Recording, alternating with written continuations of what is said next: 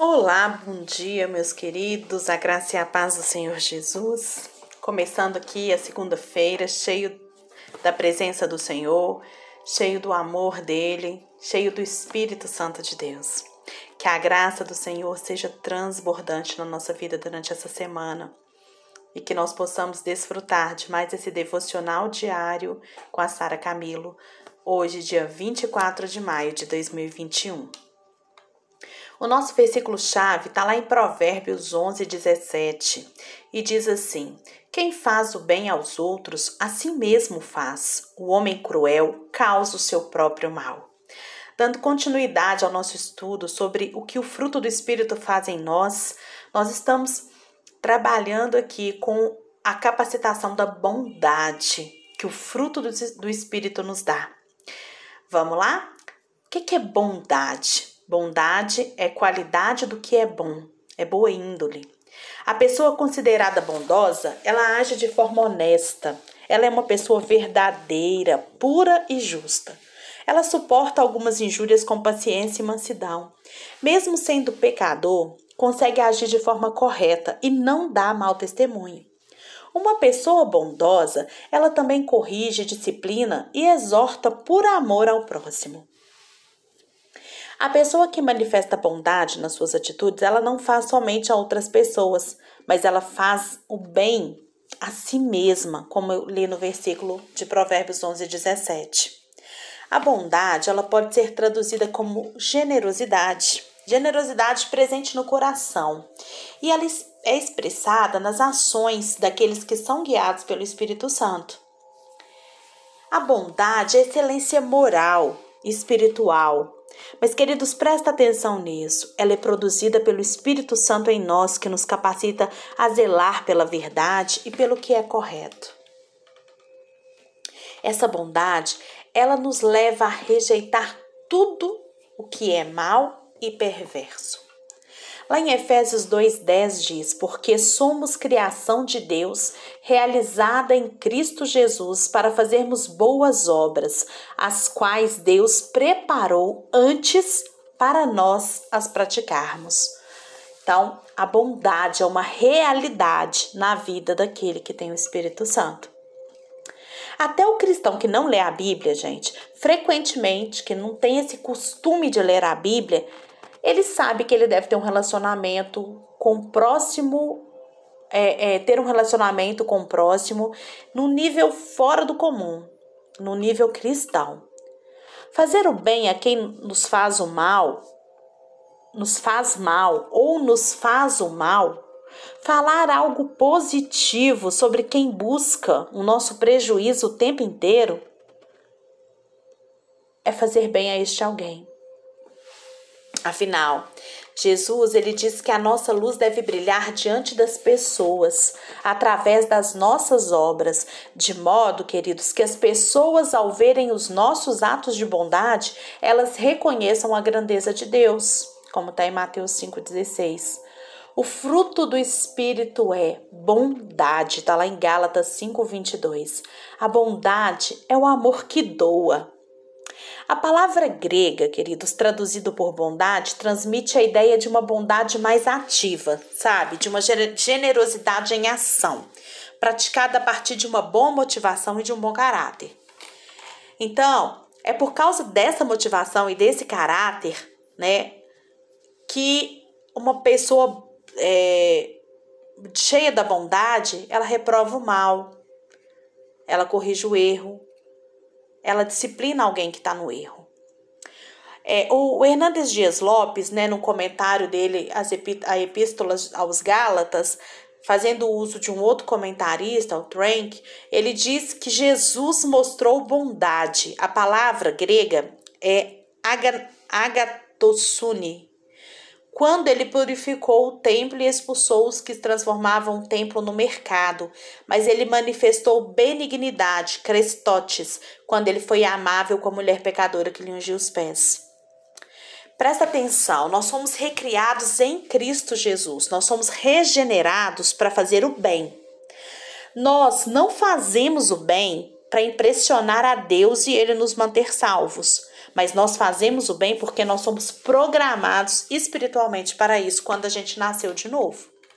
A partir do momento em que Deus nos salvou do poder é, da presença e da condenação do pecado, ele esculpiu em nós uma nova humanidade. É isso que a gente precisa de entender. A gente não faz o bem para chamar a atenção de Deus. A gente faz o bem porque a gente foi reprogramado, a gente foi programado espiritualmente para isso quando nós nascemos de novo. É isso que. E o que, que isso aqui tem a ver com bondade? Ora, um cristão de verdade, ele deve fazer aquilo que é bom, ele deve ajudar as pessoas, por que, que a gente deve ajudar alguém? Porque nós somos criação de Deus realizada em Cristo Jesus, lá em Efésios 2:10a.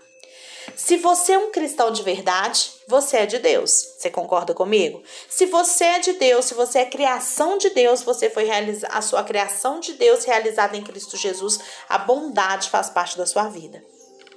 A salvação, queridos, ela é um presente de Deus que a gente recebe somente pela fé em Jesus, quando a gente se entrega totalmente a Ele, aceitando como Senhor e Salvador da nossa alma e da nossa vida. O salvo, ele está unido a Cristo e ele foi transformado por Ele. A gente não pode esquecer disso. O que resulta em um novo, um novo modo de viver, com salvação garantida, com coração perdoador e arrependido, com o auxílio dos irmãos na caminhada cristã. A nossa salvação não é algo isolado. Nós somos dele. Somos a sua obra-prima, gente, o seu poema. Nós somos a obra-prima de Deus. Nós estávamos mortos. E deixa eu te contar uma coisa: morto não se salva. Mas a gente estava morto e ele nos deu a sua vida. Ele nos refez, ele nos recriou, ele nos restaurou, ele nos salvou. Nós somos dele. Eu sou dele, você é dele. Por isso nós somos cristãos de verdade. E como cristãos de verdade, nós devemos viver como um novo desenho da humanidade. Nós devemos ajudar alguém porque Deus nos recriou para fazermos boas obras. Entendeu? Por isso que nós somos bons. Se você é um cristão de verdade, se você foi regenerado para fazer algo bom a alguém, já que nós fomos salvos pelo favor divino e não né, por nada que nós é, pudéssemos dizer que foi por nós mesmos que nós é, fomos salvos, né? A gente não pode viver do jeito que a gente bem quiser, porque Ele fez a obra em nós. Então agora há uma nova natureza em nós. E essa nova natureza, ela requer um novo jeito de pensar, de sentir e de agir.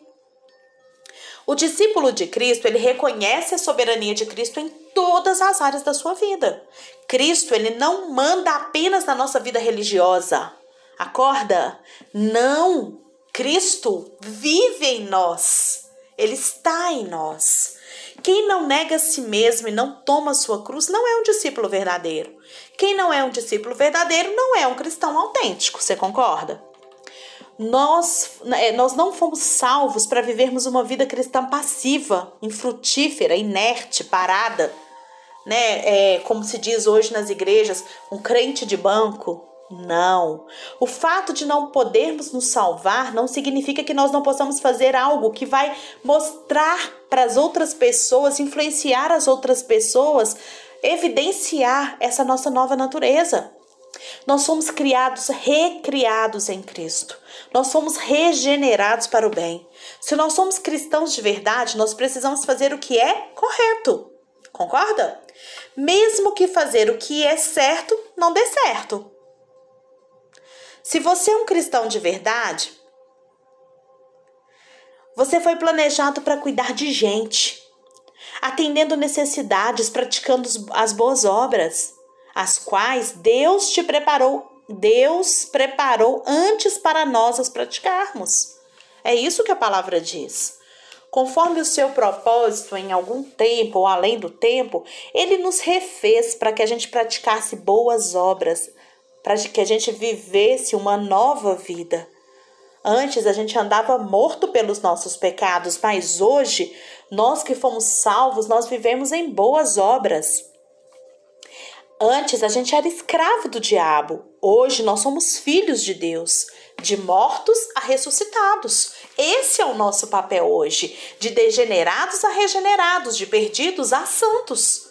E isso não significa apenas na teoria, isso não fica apenas lá na teoria ou lá no nosso cérebro, não, mas isso marca a nossa vida. Nós somos cristãos, nós somos cidadãos de dois mundos. Nós devemos nos submeter ao reino de Deus, mas precisamos também nos submeter ao Estado, à lei da terra.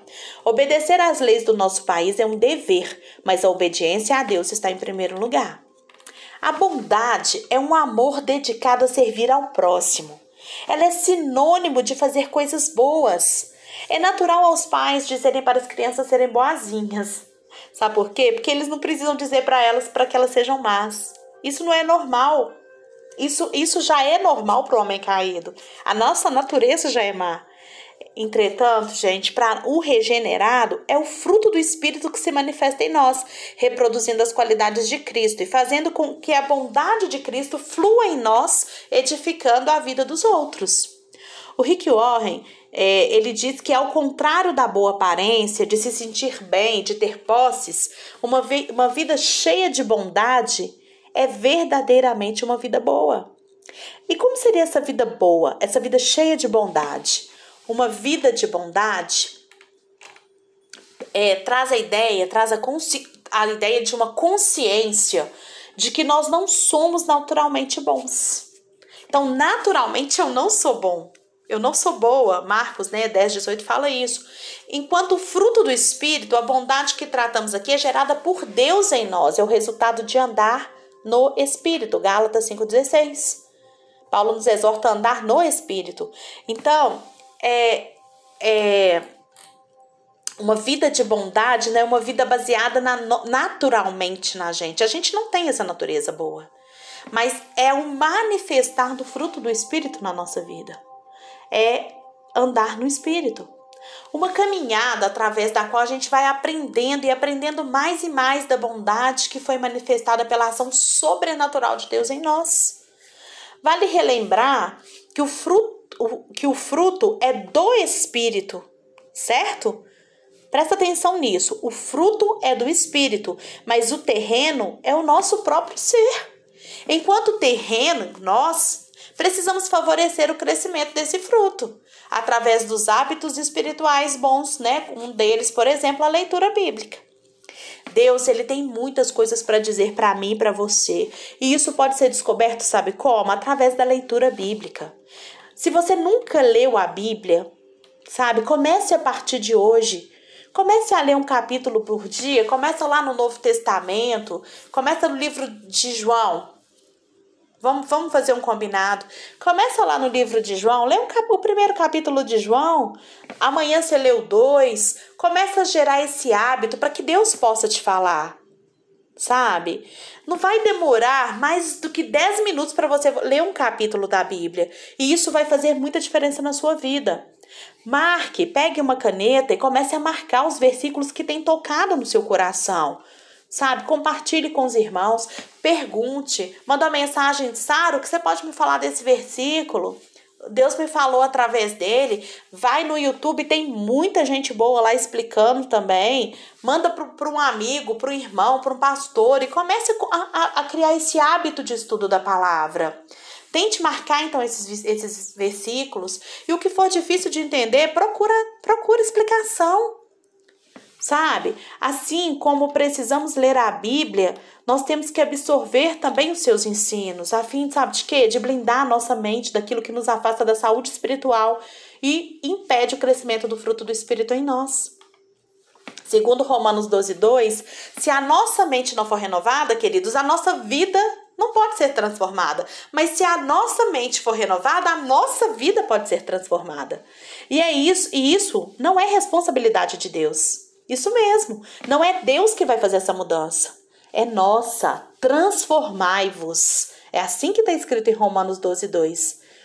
Por isso, não seja passivo quanto à escolha do seu referencial, sabe? Não vos conforme com o padrão do mundo, porque a, cosmo, a cosmovisão, o contexto do mundo, não é um padrão recomendado por Deus. E nós podemos mudar a nossa forma de pensar a nosso respeito, a respeito dos outros, a respeito das circunstâncias que nós estamos vivendo. Sabe como? Pela renovação do nosso entendimento, para que a gente possa ser capaz de experimentar qual é a boa, agradável e perfeita vontade de Deus. Tenha, querido, como modelo, tenha, querida, como modelo as pessoas que desejam e fazem o bem, como está lá em, em 3 João 11 e aproxime-se delas, aproxime das pessoas que querem essa mudança. Hebreus 10, 24 25. É muito importante a gente perceber, só para finalizar aqui, que a vida cristã ela é uma jornada, ela é um processo. A gente não nasce pronto, também não nos, nós não renascemos prontos. Assim como nós crescemos naturalmente, nós precisamos crescer espiritualmente. Assim como a gente amadurece naturalmente, né? A gente vai passando a idade, a gente vai amadurecendo. Um passo de cada vez, um degrau de cada vez, logo, logo a gente chega lá. Deixa eu te perguntar: que bondade você vai fazer hoje? Comece a expressar essa bondade que está dentro de você. Tire todo engano que tem te impedido de ver essa bondade você não é bom. Porque a nossa natureza não é boa, mas o Espírito de Deus que está em nós é bom demais. Deus abençoe o seu dia. E lembre-se, você é abençoado.